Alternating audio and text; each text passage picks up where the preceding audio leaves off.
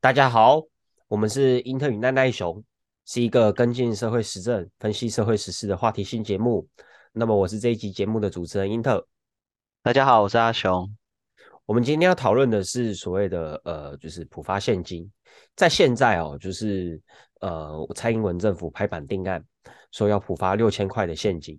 那这样子的政策听起来当然是呃对部分的人来讲是好的啦，但是却引发一些争议。比如说一些民进党的支持者就提出说，呃这样子的普发现金，事实上是政府为什么不拿这些钱来更完善我们说国政，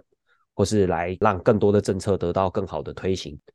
那不管怎么样哈，我们今天讨论的主题就是要讨论说，呃这些钱到底是从哪里来？啊为什么要在现在普发现金？以及这六千块的帮助真的很大吗？那么第一个问题当然就是说，为什么政府要发钱呢？那阿雄你怎么看？就很简单啊，为了为了选情啊，因为当初把这个主张抛出来的时候，民进党就是率先响应，然后呼声很大，就是一些区域立委嘛。那区域立委他们也是在二零二二年的九一大选之后。感受得到他们的连任危机啊，很害怕他们在下一届没有办法顺利连任啊。那选举很花钱的嘛，搞不好还有欠债，或者是他们有很多的经济利益跟他们的政治职位绑在一起，没有连任的话可能会出事，你知道吗？所以为了要挽救选情啊，所以就。你可以说顺水推舟啦，那也就呼应着当时有人提出来说政府要普发现金，好像是国民党先提出来的吧？那他们就说对，政府要普发现金，然后。就算是在蔡英文在元旦讲话之后，就那时候就有说没有要普发现金嘛，但是其实民进党立委的那个应该说呼声还不断，就是还仍然是不断要求政府要普发现金。然后后来就苏贞昌宣布，然后蔡英文说哦对，要普发现金这样子，就是可以看得到一个很明显的政策转弯。那就是说这个普发现金这件事情，一方面是。那些民进党立委为了自己的选情啊，其实对于民进党来讲，考量到二零二四的选情来说，普发现金也有他的应该说政治算计在里面，为了选情的政治算计。但另外一方面就是说，普发现金这件事情是有应该说客观的现实依据啦，就是说的确在。这疫情这三年的影响底下，那甚至说现在全球景气也包含台湾，就面临到一个下行周期嘛。的确有不少人的生活是不容易，然后现金流很紧张这样子。那我们也可以看到啊，就像是台湾，我们知道在二零二零、二零二一的外销出口非常好，但是其实在现在，我说的是现在哦，呃，或我们说二零二二的下半年以来，就是很多。就是做外销企业，就是也面对到库存高涨啊，订单大幅萎缩啊，营收锐减的情况，或台湾的那一些上市贵企业营收锐减的情况是很明显的啦。那台湾本来内需就不是特别好哦，那在这样的情况底下，你要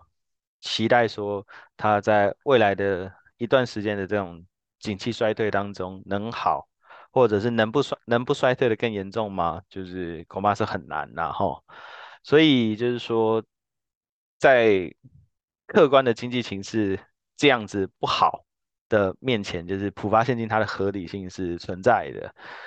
所以就是说，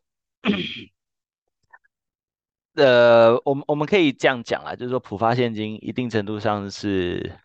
一方面政府为了他的选情，但另外一方面也是想要去减缓未来，或者说现在已经正在发生的这个经济衰退的冲击，去做一些你可以说啊有限度的啦，然后效果有限的这一种怎么说刺激景气的一个效果，这样子。那这样讲起来哦，呃，我们接接下来要去关注的问题应该是说，这笔钱到底是从哪里来？因为现在的确，你说到这个景气不好啦，或者是这个内需市场不振啊，我相信大家没有人会反对这个。可是，我觉得大家应该会关心的一个问题是说，在现在如果景气真的不好，那政府它一方面我们财政在有限的情况之下，能够拨给群众的这个金流是一次性的六千块嘛，对不对？那这样子一次性的六千块，呃，政府的钱要从哪里来呢？因为如果这个钱是从我们说是从百姓身上来的，那其实这样发回来，是不是代表说，其实政府用这笔钱去解决像是社会住宅，或者是解决呃其他的我们说政策上面的用途，其实是会更有利于广大的这个社会基层的群众。呃，好，那这边有几个问题，那我先一个一个回答。第一个就是说，那政府要发六千块嘛？那这六千块哪里来？那我想大家可能在新闻上也都有看到，主要的原因是因为今年的税收，然后超收了四千五百亿。那为什么会超收呢？那主要的原因是因为在去年二零二一年，台湾的上市柜企业赚了很多钱，那税率并没有改变，但因为赚的钱变多了，自然缴的税也就多了。那根据财政部的资料显示呢，就是说这四千五百亿啊，超收总共有四千五百亿，有八成来自于企业的盈利事业所得税。那比如说像是台积电啊、阳明海运啊、万海啊、长隆啊，所谓的货柜三雄，反正去年大家应该都知道他们赚很多钱嘛。那也包含这个国泰金控这五大企业，去年就缴了一千一百六十五亿的税。那呃，相比于二零二零年、二零二一年上市柜企业的获利又增加了七成，就是二零二一比二零二零多了七成。那这就使得今年收的税就大幅增加，因为今年收的税是收去年赚的钱嘛，哈，简单来讲是这样。所以可以说这一笔啊四千五百亿超收的税款，其实是反映了。啊，二零二一年的经济很好，台湾的大企业赚了很多钱。OK，那赚到的这些钱，呃，其实政府也不是通通都只有拿来发现金了哈。就是我们在政府公布的计划里面可以看到，就是说有一千亿，它要来拨补劳健保的财务缺口跟增加电费的补贴啦。那另外一千亿呢，是要推动所谓的加强韧性经济方案。那内容其实主要就是说，什么减轻居住负担啊，然后扩大公共运输的补贴啦，然后什么加强照顾弱势族群啊，然后照顾中小企业、传统产业啦，然后强化农渔业的基础设施啊，加速观光客来台，叭叭叭，然后稳定物价，叭叭叭。OK，好，那这四千五百亿当中。两千亿是就是做一一千亿就是做劳健保的财务补贴，然后电费补贴，然后一千亿就是刚刚那个所谓的加强韧性经济方案，然后七百亿他拿去就是支持地方财政啊，地方政府的财政，那最后才有最才剩一千八百亿，那一千八百亿里面先扣四百亿起来，要要做什么之后再说，就也不知道之后要做什么，然后。最后剩下来一千四百亿才是这个普发现金这样子，那就是有些人就是会质疑到嘛，就是说那这一千四百亿会不会拿去做其他事情会更好呢？普发现金真的比较好吗？那我们就简单的好快速的来说明，可以拿去做哪些事啊？然后真的会比较好吗？啊，比如说有些人就讲嘛，拿去还国债。呃，事实上，你拿着一千四百亿拿去还国债，呃，省下来的，你可以说国家预算的利息支出就每年省二十亿。那你可以反过来讲嘛，就是说，那每年多出二十亿，那每年多出二十亿能够做什么？这是一个很大的问题。第二个就是说，每年多出这二十亿，就是政府会怎么分配呢？问号，会不会被贪污腐败呢？问号。其实实际上对于经济的帮助是很有限的，而现在经济的衰退啊，景气的下行周期就摆在眼前，就是眼前已经有一部分的人生活已经很很不容易了。那可是你为了要让未来的每一年多出一个微不足道的二十亿，你知道中华民国政府总预算是两兆，你知道吗？两兆里面的二十亿那是微不足道的。好，那为了要让每年就会逐步增加的两兆里面多个两兆，然后再往上加的这个总预算。里面多个二十亿，然后不，然后来来不帮助现在在景气下行周周期当中生活不容易的人，其实这是说不过去的啦，我觉得。那有些人就说，那可以来这个补劳健保的财务缺口啊，但其实就是这超收的一千，哎，四千五百亿里面已经有一千。一千亿去补劳健保的财务缺口，这是第一个。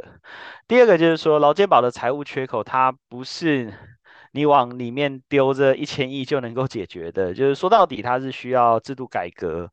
比如说它需要基础年金啦，来建立一个覆盖全民的退休保障，或者是全民医疗保障，透过税收来支持全民的，你可以说啊医疗需求，让它作为一种公共社会服务，就是。它它不是一个透过你你你放一千亿进去，然后劳健保就不会破产，还是就不会入不敷出？对，这这个这样的这样的这样的愿望，它并不现实，它也不会发生。那它需要制度改革才能解决劳健保的财务缺口。那有些人就说，要面对中共的文攻武赫啊，应该拿来买武器啊，增加军费啊。那这当然也是很荒谬的一种想法，因为事实上就是说增加军费还是买武器，它并不能保证和平。那也有可能是买到一些美国的淘汰的武器，然后或者是更糟糕的，就是比如说在前一段时间，呃，台湾的国防部跟美国买了一个所谓的机动布雷系统，就是要在未来如果战争发生的话，把地雷布在台湾的大街小巷、台湾的农田、台湾的街道上面，那。如果如果意外的话，就炸死台湾人，刚好这样。所以就是你说把这些钱拿来买武器，实事实上是也是一种浪费啊。就是它一方面不能保证和平，然后就算真的买了，可能未来如果假设然后战争真的爆发的话，呃，恐怕就是说这些武器杀最多的是杀台湾人本身呐，哈，而不是杀到解放军啊。然后有些人就说啊，不如来做那个营养午餐啊，让全国的什么小朋友都有免费的营养午餐啊，嗯。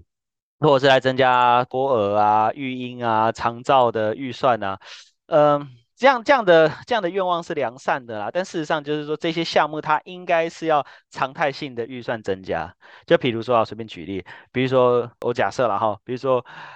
呃，长照的政府支持的预算啊，比如说一年一千亿，假设了，应该也是没有那么多，但我假设一千亿啊。如果说你要真的把长照做好，不是说啊，那我今年因为刚好这个税收超增。那我就多丢个五百亿，不应该是这样子的。你应该是要常态性，比如说我未来逐年要从一千提高到一百，呃，一千提高到一千一，然后在下一年提高到一千二，这样才是一个合理的规划，而不是我今年多丢点，然后我明年如果税收短短收了呢？就是那会造成一个你可以说政策的不稳定性啦。简单来讲是这样子，就是说。你要把公共长照、公共托育这些东西做好，这这是正确的，但是它应该是透过常态性的预算增加，而不是透过这一种一次性的预算，然后就想要来解决问题啊。简单来讲，就是要把这些事情做好，就是未来政府的预算要多变一点，而不是现在刚好有这个超超增的，那就把它丢进去，不是这样啊。那或者说有些人讲要做租屋补贴啊，呃，对，就是其实。在租屋补贴这一块，就是其实这四千五百亿里面有一个一千亿是所谓的加强韧性经济方案嘛，然后里面就包含了租屋补贴了哈。那这是一一方面，那另外一方面的话，就是说租屋补贴这件事情也是一样，就是它应该是一种常态性的预算规划，呃，要常态性的增加，因为你可以说租屋族他们的经济负担相比于一般啊家里有房的人来讲是多很多嘛。每个月就要多付啊一万块、两万块、三万块的房租，所以它应该是常态性的增加，而不是一次性的给予一个补贴。就是这这一次性的给予租补贴，那也不合理，应该是常态性的哈。那有些人就说，呃，不然这四千五百，呃，这一千四百亿哦，这一千四百亿拿来盖社会住宅啊，如果拿来盖的话，可以盖四万户，有人这样子假设然后试算啊，这这是不错的一个方案哈，这是一个不错的方案，这是好的，盖社会住宅是对的。但问题是，就是说现在台湾的经济跟景气，还有一部分的，你可以说底层劳动者、底层群众，他们面对到的是景气经济下行周期的冲击。你拿来盖社会住宅，不能解决他们现在生活的难关。就盖社会住宅是对的，盖社会住宅是好的，是没有错的。但问题是，现在摆在眼前的问题是，有一部分的人在未来，或者说现在已经在发生，就是他们的生活是很不容易的，呃，他们的现金是短缺的，他们的生活是捉襟见肘的。就是你拿来盖社宅，对他们有什么帮助吗？呃，长期来讲或许有，但是短期来讲是没有办法减缓他们生活上所面对到的困难。所以就是说，啊，我们知道在资本主义社会底下，资本主义世界底下，景气的循环、经济循环是是不可避免的。所以这种财政政策对于消费需求或者说对于消费能力的支持，它是可以减缓对于你可以说最弱势的人他们所面对到的生活冲击。我们举例来讲，比如说在美国疫情非常严重的时候，美国政府怎么样？直升机撒钱，这这是一个术语啦。简单来讲，就是普发现金，的确是帮助了相当一部分底层的美国人，在那一段期间当中不会饿死，生活所需可以维持，甚至相当程度的还在那个时候刺激了整个景气。那回过头来讲台湾。台湾，你说发一千四百亿，真的就能够让大家过得很好，生活很舒服吗？还是经济就变得很好？当然不可能，但是它可以，比如说保障最弱势的一部分人。那所以这话讲到这里，就有些人就会讲到说，那应该要排富啊，就发给那些最需要的人就好了，那其他人不需要拿。呃，这样这样的这样的想法不是不不好哦，这样的想法也不是不对，但问题是实际上就是。呃，政府要执行这样的方案是有困难的，就是说你你要怎么画那一条线，就是排富，那好，那怎样是富？谁是富？怎么画就是第一个问题了。那第二个就是说，就算排富好了，嗯，好，那把钱集中在那些最需要的人，或者说最弱势的人身上，的确，这是这是一个听起来很不错的做法。但是我们要回到我们一开始上面所讲，就政府为什么要发钱？选情，然后希望可以给景气托底。你给最弱势的人发钱，并不一定能够啊给景气托底。好，那当然就更不要说就是拉抬选情了。这是一个现实问题。就比如说一个很穷的人呐，哈，生活很困难的人，你你你集中预算发给他，对，你可以解决他的生活的困难，没有错。呃。可是真的就可以给景气托底吗？不一定，因为他可能像会把一部分钱都存起来，哦，所以这里面就有一个矛盾之处了，就是说这个政策它既然要一方面给景气托底，另外一方面又想要减缓这一个呃经济衰退对于最弱势的人的冲击，但是他又要顾他的选情，他又希望可以拉抬他二零二四年的选情，他三个都想要兼顾嘛？对于政府来讲，对于民进党来讲，所以他就只能做这样的折中方案啊，普发现金。啊，就是最最终啦，这这是一个它有三个目的、三个需求的情况底下，能够得出来的一个呃最合理的结论，就是变成的是普发现金了。所以呃讲到这里，就是说，我想听众应该大致上可以了解，就是政府为什么要普发现金。简单来讲，为了选情。然后，但是同时的确，景气在衰退，然后经济在处于一个下行周期。那最弱势的人，呃，或者说生活上有困难的人，他们的确。也也有现金流上面的一个捉襟见肘的状况，那但是政府他都想要顾到选情顾到，然后景气顾到，然后最弱势的人也顾到，那当然最重要是拉抬选情嘛啊，所以能够得出来最好结论就是普发，而不是你知道排富只发给最弱势的人，把资源集中给最弱势的，或者是说呃拿去做什么消费券啊。就都变得都不是，就是变成是普发现金，所以大大致上这样应该就可以理解。嗯，好，我们其实也可以从这个财政部表示说还税于民啊，他们提到的还税于民至少要在举在一百五十亿以上，然后遭到国民党跟其他一些小党的批评这件事情上来看，看到说其实，嗯，对于普发现金来讲，似乎并不是每一个政党都。对这件事情抱有这个呃高度的认同，比如刚刚提到的，呃，像时代力量就指出嘛，像你刚刚提到的这个不排不排付这件事情，时代力量就提到说，如果依照还要再再举债一百多亿元来这个呃达到还税于民这件事情来普发现金的话，那其实基本上就是完全违背了一开始这个政策的初衷。那我们怎么怎么样看待这样子一个观点呢？财政部是说，你你你现在要发的话，就是得先举债才有够的钱发。但是问题就在于说，呃，在发完之后了，哦，在发完之后，因为税收它入账它是需要时间的，你懂吗？就是说，政府知道它会超收四千五，甚至 maybe 更多，但是他现在比如说要发一千四，那他就会少一百五。可是少一百五，那一百五是他之后会收到的东西，你懂吗？嗯，所以那个在整个财政上面不是一个什么太大的问题啦，只是媒体就放大了这个数字啦，然后想要借此来激起一些对这政策的不满吧，我不知道，我猜啦，我猜是这样啦，但是那那根本不是争论的重点，就是那个不是一个 很重要的问题，然后再来就是说举债这件事啦，哈。好，简单来讲哦，就是中华民国政府举债这件事啊。首先第一个，中华民国政府哈，主要都是国内债务啦，哈，没有外债啦，哈。简单来讲，就是中华民国政府财政部发行债券呐，啊，中华民国或者是国外的投资人，应该应该是没有国外投资人啊，可能主要中华民国国内的有钱人啊，或金融机构啊，或保险机构啊，然后就拿出他们的现金去买这个所谓的债券，然后来收息。好，简单来讲就是说，正确的来理解中华民国政府财政部所发行的债券，正确来讲应该是一种吸收啊储蓄的一种方式，对，因为政府发了这个债券，那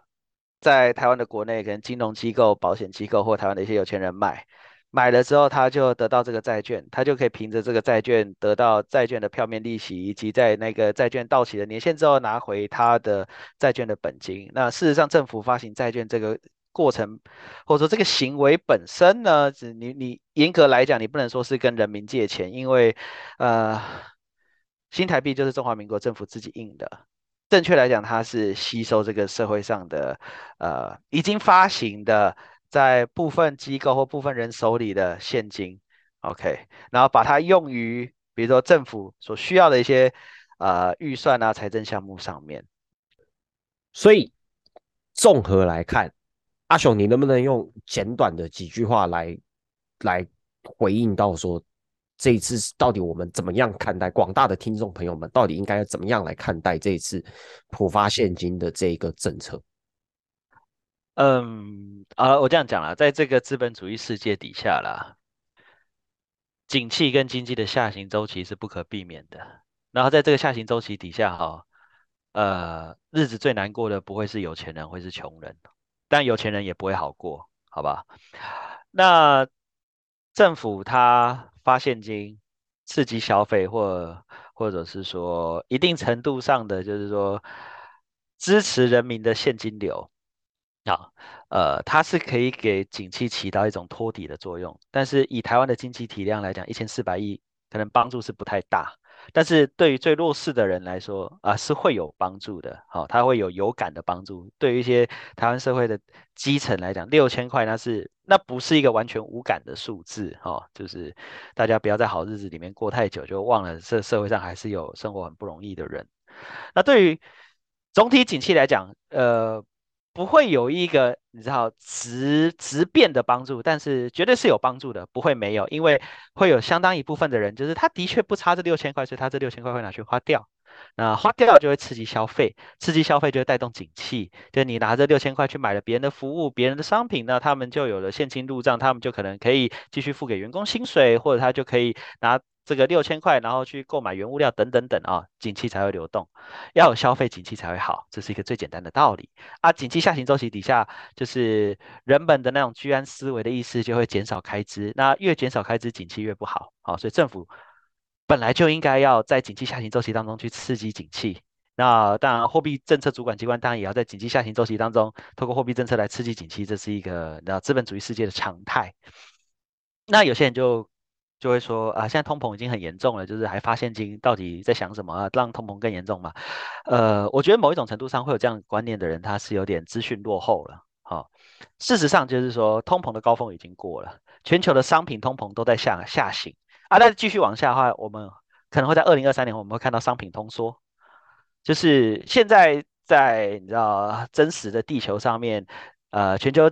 经济全球经济在面对到的问题是需求开始不断的在萎缩，企业大企业在担心需求不足，然后企业的库存越堆越高，然后甚至很多企业都要拼命的打库存，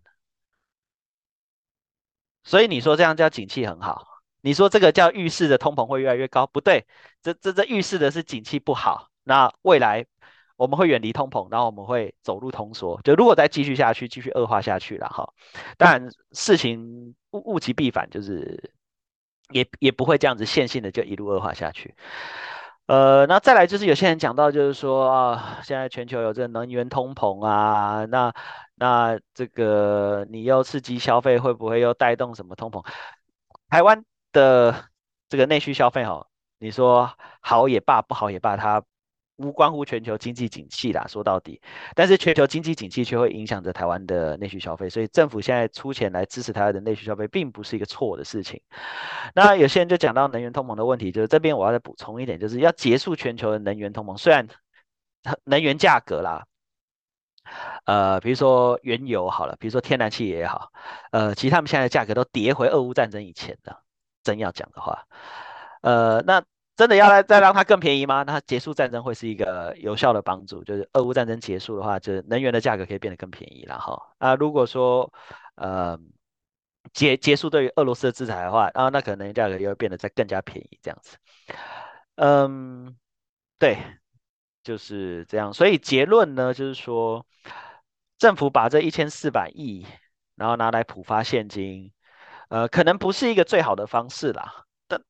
但它绝对不是一个不好的方式，就是正确来理解的话是这样，就是说这一千四百亿发给所有人，你可以消费的你拿去消费，你生活捉襟见肘的那来补贴你的一部分生活所需，这其实不是错的事情，这不是不好的事情，对，那当然它可能不一定是最佳的选择，那自己最佳的选择是什么？就是那那那最佳的选择，它不是一千四百亿可以做到的事情啦。矛盾的地方在这里，就是你要做一个最好的选择吗？啊，最好的选择可能是你要让经济不会有下行周期喽。但在资本主义世界底下不可能呢，所以在这样子的情况底下，呃，一千四百亿发现金，它它并不是一个坏事，也并不是一个错的事啦。哈，当然，啊，我们也不否认，就是他政府这样做，他是有想要挽救他的选情的目的。好的。那么，谢谢阿雄的分享，我们这一期节目也就到这边结束。那二零二三年是一个新的开始，在这个新的开始里面，我们也会尝试着去呃录制更多贴近时事、贴近左翼理念的一些这个素材跟内容。